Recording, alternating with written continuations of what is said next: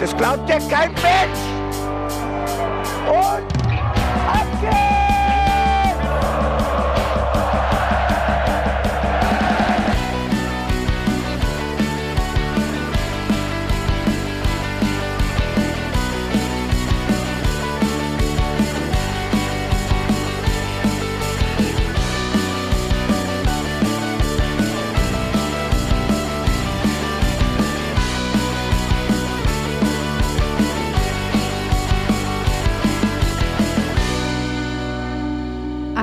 Advent, Advent, die Hütte brennt.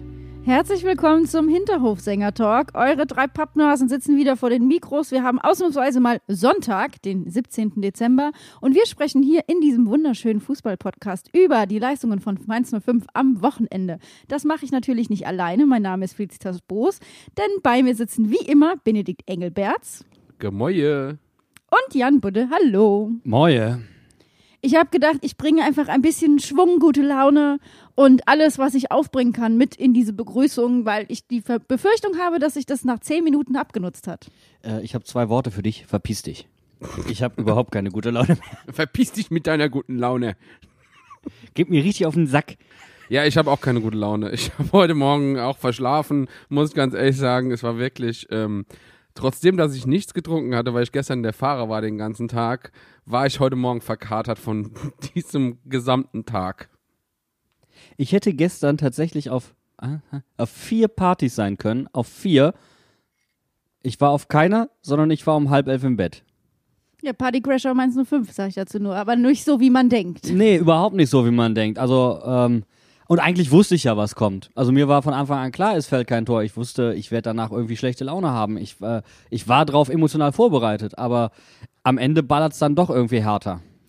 Wir waren emotional vorbereitet, das stimmt, aber wir haben ja alles unternommen, um das Beste draus zu machen. Und ich finde, wenn Weihnachtsmarkt in Mainz ist, dann ist die beste Idee vorm Spiel eigentlich immer auf den Weihnachtsmarkt zu gehen. Boah, aber ein bisschen, dir- bisschen ähm, Glockengeläut, ein bisschen die Rassel schwingen, ein bisschen besinnliche Mariah Carey Musik und ich der Glühweinduft. Bei Gott. Also, Weihnachtsmarkt ist immer Vollkontaktsport. Und da bin ich ganz kurz davor, irgendjemand anderem die Glocke zu läuten, irgendjemand anderem mal die Rassel zu schwingen.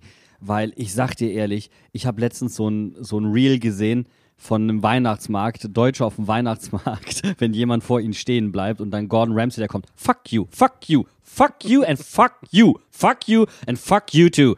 Und so bin ich ungefähr auch über den Weihnachtsmarkt und ich hatte schon so eine miese, miese, miese Stimmung. Und das, da konnte einfach nur eine tote Tante helfen. Ich hatte ja auch vor, auf den Weihnachtsmarkt zu kommen, aber meine Katzen haben mir einen Strich durch die Rechnung gemacht und zwar haben die mein Handy von der Ladeschale runtergeschoben und dann hatte es, also ziemlich früh in der Nacht muss das schon gewesen sein. Ja, und dann hatte ich keinen Akku und hab verschlafen und dann bin ich so um halb zwölf aufgewacht und wir wollten uns um zwölf auf dem Markt treffen und ich dachte so, okay, also ich habe jetzt allein mindestens noch eine Stunde Anreise mit fertig machen und alles, dann kann ich direkt ins Stadion gehen. Das sind doch wirkliche Mental Health Support Animals, oder? Die wollen einfach, dass du gut schläfst und nicht an Mainz 05 denkst. Das Problem ist, dass der Markt vorher das wirklich das wäre gewesen, was mich hochgehoben hätte.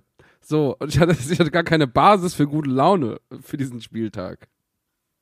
Es gibt schon einen Grund, warum es keine Therapiekatzen gibt, ne? Also das muss man dann doch mal so hart sagen. Ja. Ich war eigentlich frohen Mutes, ehrlich gesagt. Ich habe es ja auch letzte Woche schon gesagt. Ich war gegen Köln eigentlich positiv gestimmt. Und ich denke mir immer wieder, wenn wir es diese Woche nicht schaffen, dann schaffen wir es nächste Woche. Und unter der Woche ist dann tatsächlich wenig Motivation vorhanden. Und je näher das Spiel dann rückt, desto besser wird's. Und wie gesagt, der Weihnachtsmarkt hat bei mir dann da viel geholfen. Aber auch einfach, ich habe noch an, auf Freunde gewartet am Hauptbahnhof. Und ich lieb's halt immer wieder, wenn du vorm Spiel am Hauptbahnhof bist und da sind schon einfach super viele 05er, viele freuen sich aufs Spiel, fahren mit den Bussen hoch. Es war ja auch vor dem Stadion ziemlich viel los. Es war Spiel der Herzen, man konnte wieder Pins und Lose kaufen. Und das sind halt einfach so Sachen, weshalb ich echt gerne ins Stadion gehe.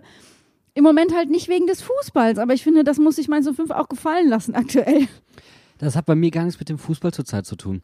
Also dieses Investorending, das hat sich jetzt dann doch durch die Woche bei mir gezogen. Und ich bin wirklich an dem Punkt, wo ich mir denke, hat dieser Verein es überhaupt noch verdient, dass ich mir unter der Woche am Wochenende ähm, jetzt am Sonntag mich hier hinsetze und mir den Arsch für ihn aufreiße. Hat dieser Verein das noch verdient? Ähm, hat das der Vorstand, hat das der Aufsichtsrat, dessen Haltung irgendwie immer noch gänzlich ungeklärt ist, hat dieser Verein das noch verdient? Und abgesehen vom Sportlichen, weißt du, weil damit könnte ich leben. Ist nicht geil, aber so, aber wie auch kommuniziert wird, ich meine, wir, wir, wir wiederholen uns seit gefühlt zwei Jahren. Wie kommuniziert wird, wie mit Leuten umgegangen wird. Ich fand diese, dieses Plakat dann auch von den Ultras super, wo einfach mal aufgezählt wurde, hey, ihr macht den Mainz-Fan zum Obst, hier habt ihr die Stempelkarte vom Newcastle-Spiel bis zum Heimspiel, das ihr, nach, äh, das ihr in Hoffenheim ausgerufen habt, etc., etc. Hat dieser Verein es noch verdient, dass ich mir für ihn den Arsch aufreiße? Und lieber Verein, wir wissen ja, ihr hört ja zu. Ich bin kurz davor zu sagen, ich mache den Scheiß nicht mehr. Könnt ihr mich wirklich am Abend besuchen? Also ich fand es auch, äh, ich habe mich darauf gefreut, als die Ankündigung kam, dass die ersten zwölf Minuten ähm, in der ganzen Liga von allen Ultragruppen zusammen äh, zum Stimmungsboykott aufgerufen wurde. Und das ist halt auch einfach nochmal ein Zeichen, dass die Kurve setzen kann, wobei ich dann doch dachte, es, es endete ja schon damit, dass zum ersten Mal die 05er Richtung Tor liefen und die Sitztribüne das offensichtlich nicht verstanden hatte, warum es keinen Support gab und schon die ersten anfingen zu klatschen. Und ich mir dachte, das hilft halt nicht in dem Moment. Es war aber ziemlich schnell dann auch, glaube ich, haben die Leute, die es nicht wussten, das von ihren Nachbarn erzählt bekommen. Also ich, das hatte sich dann ja nach spätestens 10, 15 Sekunden hatte sich das wieder gegeben. Aber ja, ich hätte mir tatsächlich sogar gewünscht, dass es noch länger ist, das Schweigen. Also zwölf Minuten fand ich extrem wenig, wenn gefühlt bei anderen Aktionen schon 20 Minuten oder was auch immer sowas geschwiegen wurde.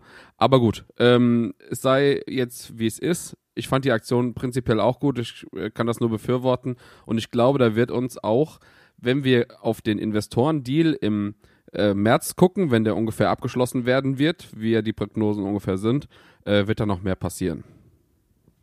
Ich fand es auch wieder stark. Äh, Heidenheim ist jetzt kein Riesenverein. Ich fand stark, dass sie dann doch relativ zahlreich erschienen sind, den Blog mhm. für sich gut voll gemacht haben. Ich fand auch super, dass sie von sich aus dann angestimmt haben, scheiß DFL. Ähm, auch da war wieder wirklich Einigkeit zwischen den Fangruppierungen zu spüren, eigentlich deutschlandweit. Die einzigen, die da rausgefallen sind, muss man nicht nennen, die kommen aus Leipzig. Auch das finde ich einfach richtig stark. Ich fand es übrigens ein bisschen süß, dass die, dass die, die Leute, die es nicht mitbekommen haben, dann sich dachten, also wenn ihr nichts macht, dann machen wir jetzt. Also das ist ja etwas, was ich in Mainz eigentlich liebe, weil du hast hier eine sehr, sehr große Chance, mit Stimmung das komplette Stadion mitzunehmen. Und ähm, diese Bereitschaft generell äh, dann Stimmung zu machen, wenn irgendwo Stimmung ausbleibt, finde ich gut ohne das jetzt kritisieren zu wollen. Aber dann hat man es auch relativ schnell verstanden und äh, hat es ja dann auch sein gelassen. Deswegen fand ich das eher etwas niedlich ich fand halt generell, dass dieser Spieltag einen super Rahmen hatte. Also mit allem, was dazu kam. Ich meine, und dann hat es auch noch, wir hatten ziemlich geiles Fußballwetter, ehrlich gesagt. Es war einfach, es, die Sonne hat geschienen, es war nicht so super kalt, es war aber auch nicht mehr warm. Also es war wirklich so, dass ich dachte, ich kann mir jetzt in der Kurve noch einen Glühwein holen und es ist einfach muckelig und ich freue mich drauf, wenn wir in guter Stimmung hier stehen. Das war eigentlich alles, was ich mir vom Spiel gewünscht habe. Ich hatte tatsächlich, ich war noch so angefressen, als ich am Stadion ankam. Und dann hat mich äh, irgendeine Frau auf dem falschen Fuß erwischt mit dieser Rasselbüchse und dann kam so von der Seite an und rasselte mir so quasi in, ins Gesicht, hat mich komplett auf dem falschen Fuß erwischt. Und ich war so, nee, der Investor zahlt und bin weitergegangen. Und hatte dann zehn Minuten später, als, als ich die Reaktion so verstanden hatte, hatte ich so schlechtes Gewissen, dass ich einfach mal fünf Euro in so eine Büchse geworfen habe und war so, sorry, Alter, Asche auf mein Haupt, Schande, Schande, Schande, Buß- und B-Tag, alles, alles über mich und ich äh, habe dann Abbitte geleistet. Ist aber tatsächlich ein sehr lustiger Kommentar gewesen, muss ich ganz ehrlich sagen. Also. Das Schlimme ist aber, man sieht dir oft auch einfach nicht an, wenn du so super pisst bist. Du, du stampfst dann, also bei mir ist es ja so, ich bin ja so eine Person, ich stampfe dann wirklich mit einem verbissenen Gesichtsausdruck Richtung Stadion. Äh, bei dir kann man da viel rein interpretieren. Also ich finde, man sieht meine Emotionen, also meine Emotionen also ich bin kein Pokerface. Ich glaube, der Bene würde mir da jetzt auch widersprechen, wenn ich das behaupten würde. Also meine Emotionen kann man sehr gut ablesen und im Nachhinein war die Frau einfach sehr mutig, mir in dem Moment eine Rassel ins Gesicht zu halten. Also Respekt dafür. Also ich habe tatsächlich, äh, du warst ja auch beim Spiel, äh, am, also am Anfang jedenfalls, schon sehr kalt schultrig mir gegenüber. Da dachte ich auch so, hui, der Janni hat aber eine Stimmung heute mitgebracht ins Stadion. Er hatte überhaupt keinen Bock, ich bin ganz ehrlich. Also wirklich, ähm, ich musste mich auch wirklich überwinden, ins Stadion zu gehen. Ähm, ich war übrigens total happy, dass äh, Johannes dabei war. Der hat mich total hochgezogen. Wie gesagt, die gemeinsame Schokolade hat dann auch geholfen. So. Aber ähm, das war immer so, ich musste mir so wie so ein Jojo. Hoch, runter, hoch, runter, hoch, runter und gegen. Ab der zwölften Minute hat es sich dann eingependelt und dann hat's geklingelt. Ja, ich glaube, das ist das einfach. Das ist das Erfolgsrezept für einen guten Stadiontag, wenn Mainz 05 mal wieder absoluten Dreck zusammenspielt. Du suchst dir deinen Stadion-Buddy und machst dir einfach das Beste draus, was du machen kannst. Guckst einfach nicht aufs Spielfeld. Machst einfach irgendwas. Nur nicht, nur nicht den Fußball anfeuern, der eh nicht stattfindet. Also, das war auch tatsächlich meine Strategie, dass ich mir dachte, ich bringe mir einfach Freunde mit, mit denen ich gerne Zeit verbringe. Und im Zweifelsfall gucken wir schlechten Fußball, aber wir stehen wenigstens zusammen und haben ein bisschen Spaß. Also ich kann das auch langsam nicht mehr anders framen, weil äh, natürlich würde ich mich freuen, wenn wir irgendwas reißen, aber es ist einfach kein Licht am Ende des Tunnels für mich zu sehen. Es sind einfach meine Coping-Mechanismen sind einfach komplett weg. So, also ich, ich kann, die sind einfach aufgebraucht. Meine ganzen gute Laune-Strategien sind am Ende so. Ich, ich weiß auch nicht mehr, wie ich mich jetzt hier hochjatzen soll. Letzte Woche war ich noch komplett drüber zum Einstieg. Jetzt starte ich einfach mal tief ein und weiß noch nicht, wie ich wieder hochkomme. Aber das ist ja auch, ganz ehrlich, eine, eine Gefühlslage, durch die wir irgendwie als eine Fünfer alle gehen. Äh, Wir hatten ja gerade heute Morgen auf Twitter die Diskussion, wir haben gar keinen Gift-Tweet gemacht. So, und ich fand tatsächlich, ich habe es ja nicht getweetet, ich weiß nicht, wer es von euch beiden war. Aber Ich. Du warst es. Aber ich fand die Reaktion auch so gut, weil ich dachte so, ja, wir haben wirklich mittlerweile alle Trauer-Emojis, äh, GIFs, was auch immer, haben wir gesehen. Es ist wirklich jedes Mal die gleiche Reaktion. Und also es, mir blutet wirklich das Herz. Und das ist äh, also irgendwie dieses 05-Ding, dieses Himmelhochjauchzen zum Tode betrübt. Aber es gibt keinen dazwischen. Es gibt einfach kein normal Null irgendwie mehr. Wir müssen einfach unseren inneren Ste Stefan Hofmann challengen und sagen, es gibt auch Grau. Mein Leben ist komplett grau. Weißt du, es, es gibt doch eine so wunderschöne äh, schöne Zeile. Euer Leben ist nur grau. Ja? Ja. Bei einem sehr bekannten Mainz 05 Fanlied. Und in dem Modus befinde ich mich. So, da bin ich. Da sind wir angekommen. Tut mir leid. Weil wir hier spielen auch keinen Fußball. nee, das, das kommt erst später. Lass uns, lass uns nicht die Lieder jetzt analysieren, sonst passiert noch was. Da hätte ich tatsächlich, ich würde tatsächlich heute lieber ein Liederanalyse-Podcast-Folge einstreuen, als über das Spiel zu reden. Aber bevor wir jetzt das noch mehr zerreden, machen wir. Und dann sangen sie fröhliche Mainzer überall, fröhliche Mainzer überall. Was bedeutet das für sie? wo liegt der Sinn? Was ist eigentlich fröhlich? Und was sind diese Mainzer? Und was bedeutet in dem Kontext überall? Da sind ja Mainzer, das ist ja lokal gebunden.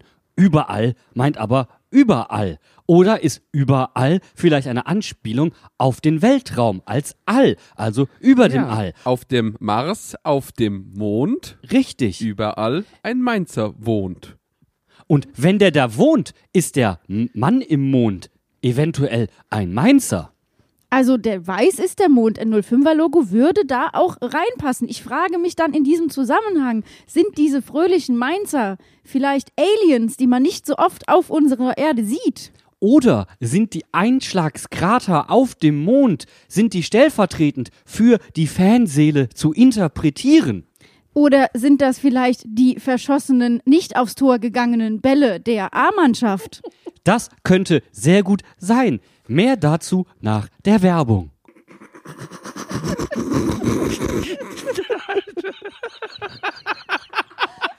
Ich konnte, ich konnte es gerade nicht mehr einhalten. Ja, Bo, ihr habt in den letzten Jahren gegen FC Augsburg immer relativ verkackte Spiele gehabt. Wie, welche Spiele haben wir gehabt? Verkackt. Okay. Scheiße. Aha. Verkackt. Verkackt. Verkackt. Kackt. Kackt. Kackt.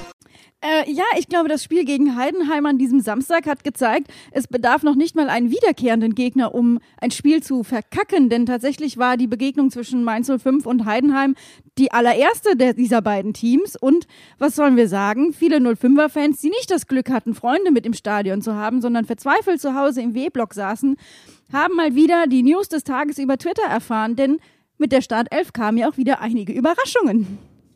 Ich hab so gekotzt. Ich hab das gelesen und ich dachte so, und das war auch der Moment, wo der Janni mir die kalte Schulter gezeigt hat.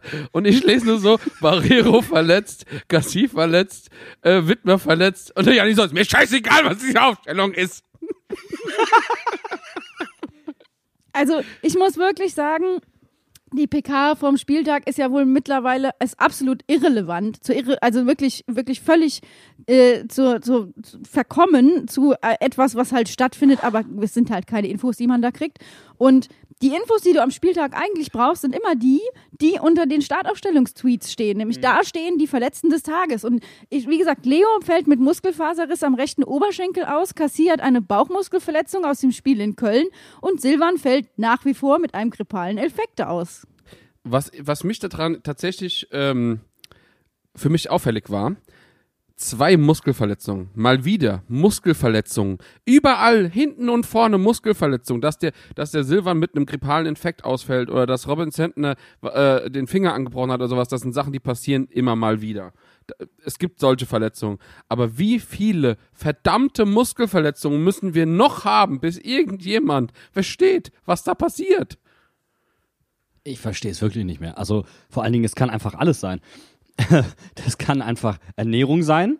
Äh, Das kann äh, nicht genug Regeneration sein. Das heißt, dann könnte es sogar individuell sein. Das heißt, äh, nicht genug Regeneration durch Schlaf beispielsweise, nicht genug Pflege. Es könnte zu hohe Intensität im Training sein. Es könnte nicht genug individuelle Leistungssteuerung sein. Es könnte die medizinische Abteilung sein, etc., etc., etc., etc. Wobei man ja eigentlich sagen muss, es gibt ja die Möglichkeit, konsequent über Blutbilder ähm, zu schauen, wie ist der Zustand des Spielers. Ähm, und das wird ja in der Bundesliga eigentlich so weit flächendeckend gemacht. Deswegen kann ich mir das fast schon gar nicht mehr vorstellen. Und ich, ich weiß halt wirklich nicht, also mir fehlt einfach der, der ich meine, die medizinische Abteilung kann ja auch schlecht was dafür, wenn sich ein, Spieler eine Muskelverletzung irgendwo holt. Also das ist ja nicht so, als ob da eine Verletzung wieder aufgeht, sondern es ist ja eine neue Verletzung. Äh, das, ich, ich bin da einfach jetzt gerade mit meinem Latein am Ende. Und ähm, solange da nicht mal erklärt wird, was es ist, tja, keine Ahnung. Und sie scheinen ja irgendwie auch im Dunkeln zu tappen, weil sie sich auch gegenseitig dann in der Öffentlichkeit widersprechen. Was mich halt an der Stelle äh, gewundert hat, war, ich hatte eigentlich fast damit gerechnet, dass Eddie wieder fit ist. Aber der hat ja auch immer noch, der spielt ja auch immer noch keine Rolle. Und ich hatte so ein bisschen die Hoffnung, wir spielen mit Sepp äh, und Eddie, Eddie hinten in der Viererkette mit Vene und Wittmar äh, auf Außen. Dann kriegen wir mit Tom Kraus und Leo ganz gutes Mittelfeld abgedeckt und dann können wir vorne gucken, dass uns der liebe Gott hilft, egal wie er dann in dem Fall heißt. Aber dass halt gar nichts davon möglich war und dass wir Viererkette mit Chor in der Innenverteidigung spielen, das ist also ich, es tut mir auch so leid für ihn irgendwo, weil wer hätte es sonst machen sollen? Aber an Lächerlichkeit ist das eigentlich kaum zu überbieten.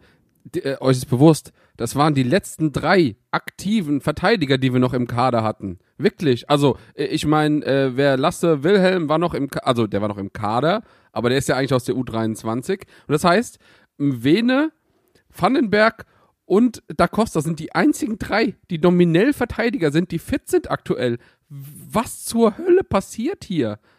Und ich habe mal zusammengezählt, wir haben fünf, die aktuell nicht fit sind. Fünf Verteidiger. Das ist also astronomisch. Oh, da fällt mir was auf. In der PK nach dem Spiel hat Jan Sievert fünfmal das Wort Nackenschlag benutzt. Vielleicht war das eine Anspielung, jetzt mal so ganz interpretativ. Ne? Also vielleicht kommuniziert er ja mehr so Meta und wir kriegen es einfach alle nicht mit. Aber da hat mich natürlich schon verwundert, wie er vor dem Spiel gesagt hat, ja, bei Eddie, das könnte durchaus äh, klappen. Ne? Das, also das sieht gut aus. So viele Nackenschläge, wie wir aktuell kriegen, ist der blutig mittlerweile, ey. Ja. Ist wirklich wahr. Der ist einfach rot. Rot und weiß. Ja. So gesprenkelt. Du hast einfach so eine weiße Hand und drumherum ist alles rot. Welchem Herren dienst du? Puff. Jan Sievert! es, es, es tut mir so leid, weil ich, ich bin wirklich bemüht, eine konstruktive Analyse zu dem Thema zu liefern, aber es fällt mir einfach so unfassbar schwer, weil jedes konstruktive Argument wird dir halt auch gerade mit diesen Tweets und mit der Varianz an Verletzungen wird dir einfach der Boden weggezogen. Und du hast es ja gerade gesagt, was es alles sein könnte. Und natürlich ist da kein Platz für, also wir können nur raten, aber das macht es halt nicht unbedingt befriedigender, äh, wenn du dann auf die Startaufstellung guckst und siehst, naja, wir spielen gegen Heidenheim und dann spielen wir mit Viererkette mit Chor in der Innenverteidigung, dann lasst uns auf die ersten Minuten gucken. Es war wirklich die ersten zwölf Minuten ohne Stimmung im Stadion, was ja so richtig war. Ähm, wir kamen ein paar Mal vors Tor, aber es war natürlich auch irgendwo mal wieder in der Historie dieses Spiels äh, angelegt, dass mit Ende des Stimmungsboykotts sofort das Tor von Heidenheim gefallen ist. Ja, also eigentlich ausgecoacht mit Anpfiff. Einfach ein bisschen das Anlaufverhalten bei Heidenheim geändert, ein paar Sachen einfach ein bisschen anders gemacht als erwartet. Ein bisschen mehr höher angelaufen, ein bisschen druckvoller angelaufen. Und wir vielleicht auch ein bisschen, ja, nicht ganz so gut ins Spiel reingefunden. Und ab dem Moment hatten wir dasselbe Problem wie damals unter Bo schon. Keine gute Spieleröffnung und ab dem Moment ja, waren die ersten 20 Minuten gefühlt für die Tonne. Man muss aber tatsächlich auch dazu sagen, dass äh, Mai jetzt gerade nicht wirklich sein allerbestes Spiel gegeben hat. Er durfte ja leider nicht so oft ran bisher. Ähm, mhm. Vielleicht einer der Gründe, warum halt auch der Spielaufbau nach vorne nicht so funktioniert hat. Tom Kraus war irgendwie ein bisschen all over the place. Hat dann auch nach hinten irgendwie so ein paar, paar Löcher gestopft. Aber was ich halt tatsächlich erschreckend fand, war, wie passiv eigentlich Heidenheim war. Also wie wenig sie machen mussten, um sehr viel Ertrag zu haben, also dass wir nicht zu Chancen kommen. Also wirklich, äh, wir haben im Stadion dann gesagt, irgendwie ein bisschen anlaufen und mehr haben die nicht gemacht. Und auch das Tor war eigentlich im Grunde ein Geschenk von uns. Das Ding ist ja auch bei dem Tor, ähm, es ist ja keine Seltenheit, dass Heidenheim nach Standard trifft. Das war ihr zwölftes Tor nach einem Standard. Das ist deren Spezialgebiet. Und das ist halt auch was, wo du dich im Vorfeld darauf einstellen kannst, wenn du weißt, dass der Gegner gerade daraus Kapital schlagen kann. Aber das war ja, ich will da auch im Vene keinen ähm, keinen Vorwurf machen, weil der einfach mit dem Ball ins Tor fällt. Aber es war Du, du, hast wirklich in der Kurve gestanden, dachtest so, natürlich, natürlich passiert es genauso. Und es ist genau dieses eine Tor, was dir die Haxen bricht. Es ist wirklich, also es ist äh, erstaunlich, wie einfach dieses Gegentor gefallen ist. Und irgendwie der Freistoß war nicht mal gut getreten, fand ich. Also, das ist einfach, es ist erschreckend. Und es ist etwas, was wiederkehrt. Wir hatten es jetzt ein paar Mal, dass wir einfach sagen mussten, selbst wenn wir den Pfosten treffen oder wie auch immer, es ist ja nicht so bei der Qualität der Chancen, die wir uns erspielen, dass das hundertprozentige wären. Das ist es ja einfach nicht. Also wir haben vielleicht Chancen, aus denen Einzelspieler sogar noch relativ viel machen. Das heißt, du bist die ganze Zeit bei diesen Abschlüssen auf Glück angewiesen. Wir brauchen aber Abschlüsse, bei denen wir nicht mehr auf Glück angewiesen sind. Und da muss der Trainer auch ansetzen und das tut er einfach nicht. Und das geht mir gehörig auf die Nerven. Und ich mache nochmal meinen Lösungsvorschlag. Ich möchte gar nicht Ajor kritisieren, weil ganz ehrlich so, der, der hat der hat sich verbessert in letzter Zeit. So fertig. Ich brauche ihn jetzt gar nicht kritisieren. Aber es gibt immer noch die Alternative, Jason Lee vorne reinzustellen. Der übrigens derjenige ist, der für uns gegen Leipzig getroffen hat und äh, der letzte Torschütze für uns war. Ich fand tatsächlich das, was du äh, eben gesagt hast, ganz interessant. Wir haben nämlich insgesamt 19 Mal aufs Tor geschossen. Also geschossen. Und davon vier Bälle aufs Tor gebracht. Vier. Selbst in dieser zweiten Hälfte, also ist eigentlich erschreckend, in dieser zweiten Hälfte, wo wir so viele Torabschlüsse hatten, elf an der Zahl. Und ich glaube, da waren ein paar, die statistisch nicht mitgezählt wurden, weil sie äh, de facto irgendwie auf den Torwart äh, gegangen sind, der die abfangen konnte. Whatever. Wir haben genau einen Schuss aufs Tor gehabt in der zweiten Hälfte. Einen von elf. Und das Ding ist ja auch, dass gerade in der ersten Halbzeit nach diesem Gegentor mussten sich äh, unsere Mainzer ja noch mal ein bisschen berappeln und haben ja trotzdem dann das Spiel gemacht. Du hast es eben schon gesagt, Ben Heidenheim musste nicht viel tun und hat dabei zugeguckt, wie wir ich sag's mal in Anführungszeichen, verzweifeln. An uns selbst gescheitert sind einfach. An uns selbst ja, gescheitert, ja. Das Ding ist, du hast so viele ähm, Chancen in der ersten Hälfte, wo du sagst, du kommst vors Tor, aber dann triffst du die falschen Entscheidungen. Du hast jetzt auch May schon angesprochen, aber dass Papela aufs Tor zielt und nicht sieht, dass Richter im Rückraum frei ist, das kann ich noch damit begründen, dass er das Startelfdebüt hatte und halt nicht so oft da steht. Aber er ist ja nicht der Einzige gewesen, der solche Entscheidungen nicht richtig getroffen hat. Richter, also ich kann das auch gar nicht mehr, mir fehlen da auch mittlerweile die Argumente. Ajor kriegt es, wie du auch sagst, Jan, hin, die Bälle festzumachen, kommt besser vors Tor. Aber es ist einfach, du hast im Moment, es ist wie ein Magnet, der sich gegenseitig abstößt. Bälle, die wir schießen und das Tor. Und jetzt probiere ich dann nochmal kurz sachlich zu werden, weil man hat hier wirklich den Hang, wirklich dekonstruktiv zu werden. Und wir merken es ja alle drei gerade. Zu Sieverts Verteidigung jetzt mal kurz. Es ist halt wirklich, wirklich das Schwierigste, offensiv zu spielen. Denn Defensivabläufe kannst du trainieren, Offensivabläufe sind schwieriger zu trainieren, weil sie nicht ganz so einzustudieren sind. So, du bist da auch ein bisschen mehr auf die individuelle Qualität auch angewiesen. Aber was uns das zeigt, ist, dass es momentan bei uns an Qualität mangelt. Dass Torhüter legendäre Tage gegen uns haben, wenn das häufiger passiert, liegt das an deiner Qualität, nicht an der Qualität der Torhüter der anderen. Wenn du permanent aufs Tor schießt, aber das Tor nicht machst, dann hat das auch was mit deiner Qualität zu tun.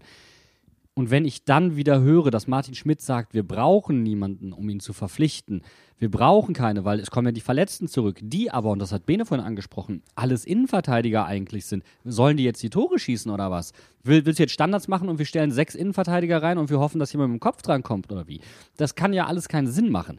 Eigentlich müsstest du sogar noch Innenverteidiger verkaufen, damit du ein Budget hast, um einen vernünftigen Knipser zu holen, was wiederum eine der schwierigsten Verpflichtungen überhaupt ist, weil du ja jemanden mit Torre Torriecher brauchst. Und solche Spieler sind im Fußball brutal gefragt, weil du mit Toren halt nun mal Spiele gewinnst. Also ist es die schwierigste Ausgangssituation, die du jetzt haben kannst. Und du musst entwickeln, du brauchst einen Knipser, du hast damit die beiden schwierigsten Aufgabenstellungen jetzt am Ende, am Ende dieser, dieser Hinrunde vor dir und du musst jetzt eine Entscheidung treffen. Und ich finde, nach diesem Spiel muss man einfach sagen, kann die Qualität eines Trainers und seiner Arbeit, und das hat mich tierisch getriggert, nicht anhand von XG-Werten bemessen. Das war expected Gelaber. Also, das ist, da bin ich komplett bei dir. Ich muss aber zur Verteidigung von Jan Sievert auch in dem Fall im Spiel gegen Heidenheim sagen, was anders war als in den Spielen zuvor, war, dass Mainz ähm, agiert hat und zuerst gewechselt hat und das auch schon zur Halbzeit. Äh, weil Tom Kraus, du hast es eben gesagt, Bene stand ein bisschen neben sich, ist äh, in der Pause rausgenommen worden und dafür kam Lee. Und ich fand, das hat man auch zu Beginn der zweiten Hälfte deutlich gemerkt, dass er einfach mehr diese, ne, die, wir sagen es immer wieder, diese Quirligkeit, diesen Zug zum Tor, äh, diese alle einfach mal ein bisschen jeckig machen und äh, ein bisschen äh, Staub aufwirbeln. Das hat er ja mitgebracht und das hat uns auch in der ersten, also der, in der Anfangsphase der zweiten Hälfte wirklich gut getan. Also ich fand auch tatsächlich, Jason Lee hat unserem Spiel sehr, sehr viel Positives gebracht in dieser zweiten Hälfte. Ähm, vor allem, weil er ähm, mal wieder, wir haben irgendwie, äh, ich weiß nicht, war das damals gegen Köln, wo er das beste Spiel seiner 05-Karriere hatte, äh, wo er von der von der 6 aus agiert hat, äh, irgendwie vor zwei Jahren oder so war das.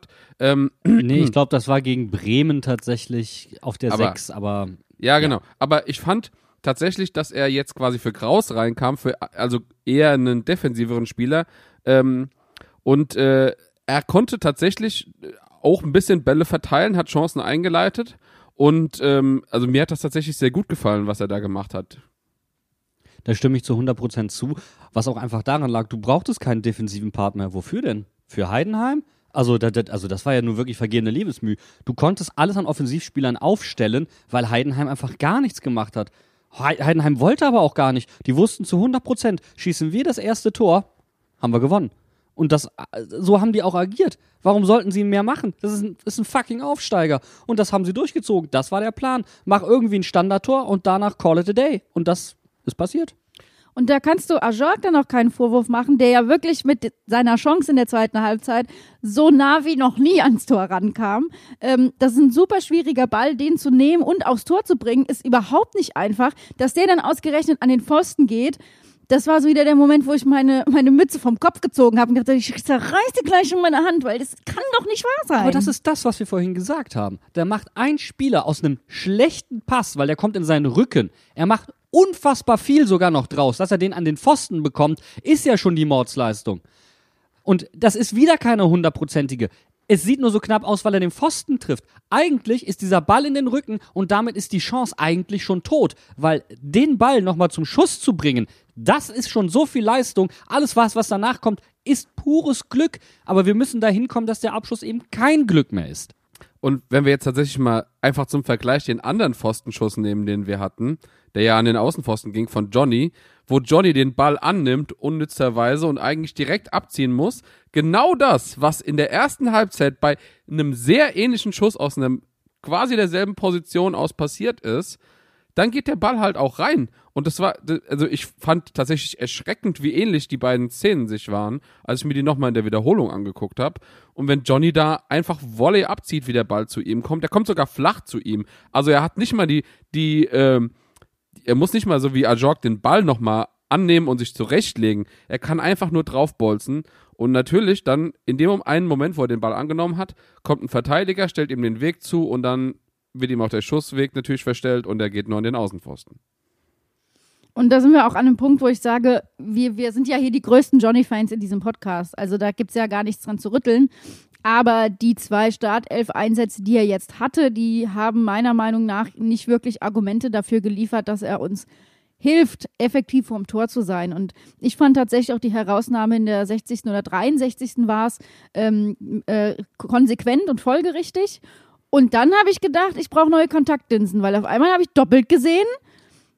Denn was, was ist mit, also wir, wir sprechen hier in diesem Podcast in der Regel sehr konstruktiv über Fußball und nie über alles neben dem Fußball. Aber was ist mit Karims Haaren passiert?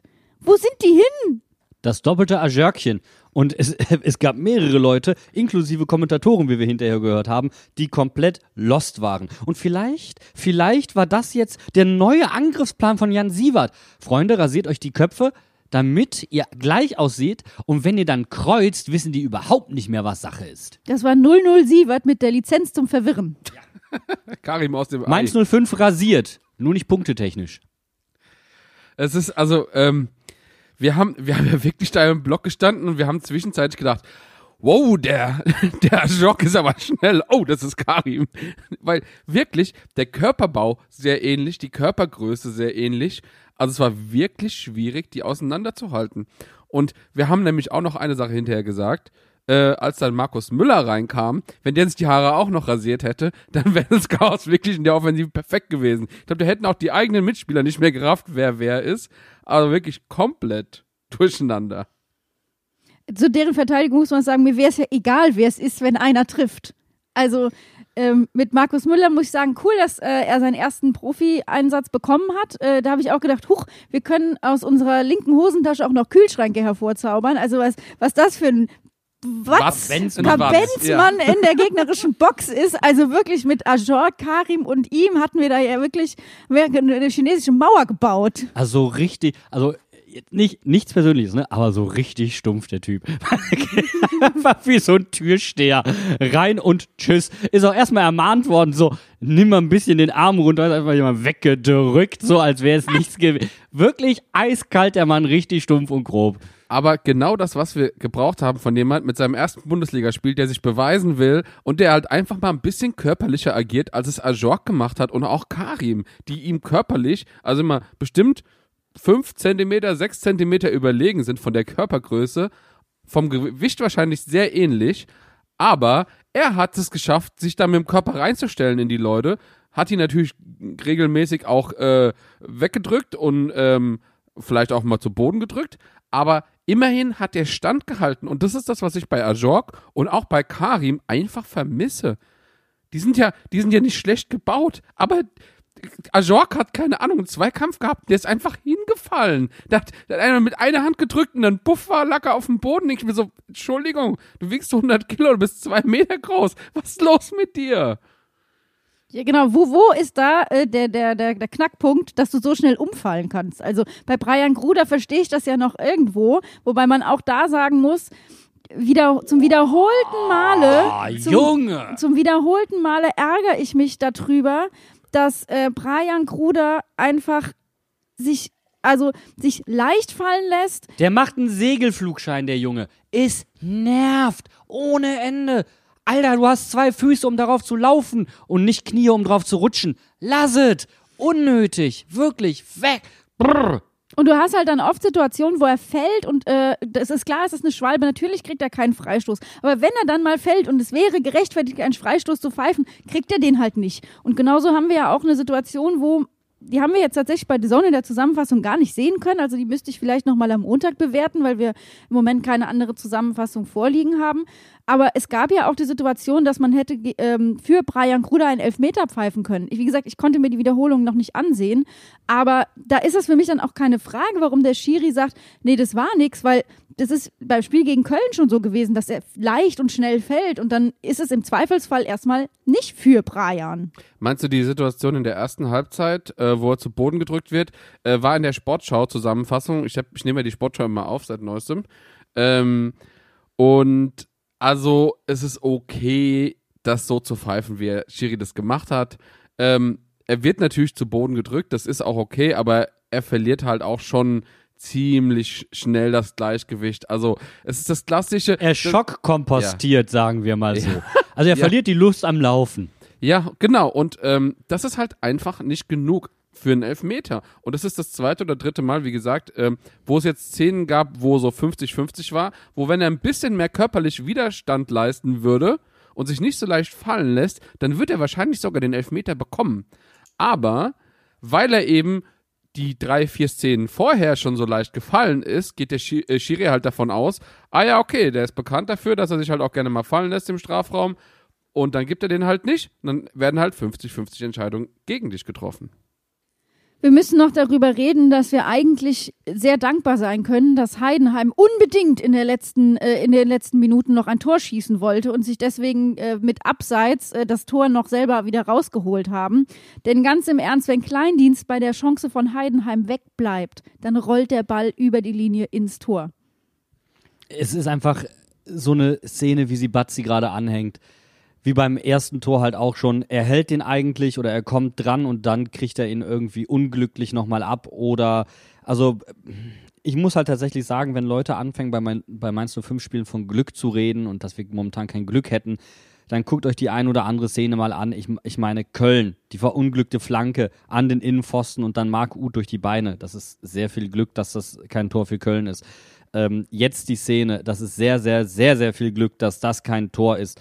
Wir haben verdammt viel Glück. Nochmal, äh, ich möchte die, die Begriffe Glück und Pech bei Mainz 05 im Moment einfach nicht hören, denn ich glaube, wir müssen es ehrlicherweise zugeben, die Mannschaft arbeitet vielleicht viel, aber sie arbeitet nicht genug für ihr Glück an den richtigen Stellen.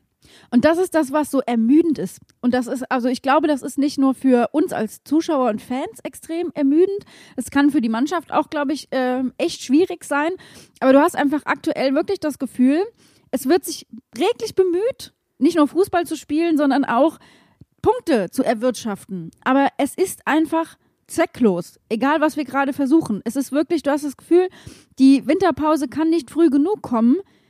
Und die Hoffnung muss irgendwo darin liegen, dass wir, dass wir dieses Jahr 23 abschließen, indem wir zwar zehn Spiele keine Niederlage hatten, aber wir haben jetzt auch in den letzten 20 Spielen nur eins gewonnen. Das ist halt einfach schlecht. Das kannst du gar nicht mehr anders sagen. Und da kann mir auch keiner auf der Mitgliederversammlung erzählen, alle Experten hätten nicht erwartet, dass wir da unten drin stecken. Das hat sich angedeutet. Wir haben halt auch tatsächlich in fünf, in den letzten fünf Spielen nur ein Tor geschossen. Das muss man halt auch einfach mal sehen, wie, wie wenig das ist. Und wenn wir mal auf die Jahrestabelle gucken, dann haben wir da insgesamt acht Siege. Acht! Wann waren die denn? Die waren alle im Frühjahr. Es ist, es ist wirklich erschreckend. In der internationalen Formtabelle haben wir durch diesen einen Sieg so viele Plätze aufgeholt. Das könnt ihr euch gar nicht vorstellen. Wir wären, also das zweitformschlechteste Team Europas, wenn wir nicht aus Versehen gegen Leipzig gewonnen hätten. Für die, für die komplette laufende Saison. Und wir sind da tatsächlich aktuell sogar noch, natürlich, besser als äh, Darmstadt. Also, aber Union, Köln und sowas, die sind in derselben Region wie wir. Und es, es, es fuchst mich wirklich komplett. Ich finde das, also, es ist lächerlich, wie sich, wie sich hier schön geredet wird, wie die Sachen funktionieren. Tut mir leid, aber also, wenn, wenn nicht, eigentlich muss, äh, kam mir gerade so, eigentlich muss wirklich, genau wie vor zwei Jahren, im Winter einmal Tabula Rasa gemacht werden. Komplett. Und ich würde sogar zu ganz alternativen Mitteln greifen. Ich würde mal die Laien von ein paar Spielern beenden. Also ich werfe jetzt mal so einen Paul Nebel in den Raum. Ne? Äh, Du musst übrigens auch gucken bei Spielern, die du verliehen hast, die zum Beispiel nicht spielen. Ich darf das mal kurz ankündigen. Nächste Woche haben wir einen Gast. Und der hat mich darauf hingewiesen. Ähm, und der Gast wird übrigens Benny Grund sein, weil der Werte Bene nämlich woanders sein wird. Ist aber auch vollkommen okay. Und der sagte, boah, eigentlich müsste man Niklas Tauer von Schalke wegholen Ja. und woanders hinbringen, wo man seine Qualitäten zu schätzen weiß und wo man ihm das Vertrauen gibt in einem familiäreren Umfeld, damit er Spielpraxis kriegt. Also solche Entscheidungen laufen ja parallel, die gerade nicht getroffen werden. Und deswegen wäre ich dafür, hol doch mal so einen Paul Nebel zurück. Der bringt dir so ähnliche Killerinstinkt-Situationen mit wie Marco Richter. Dann hast du wenigstens schon mal zwei davon.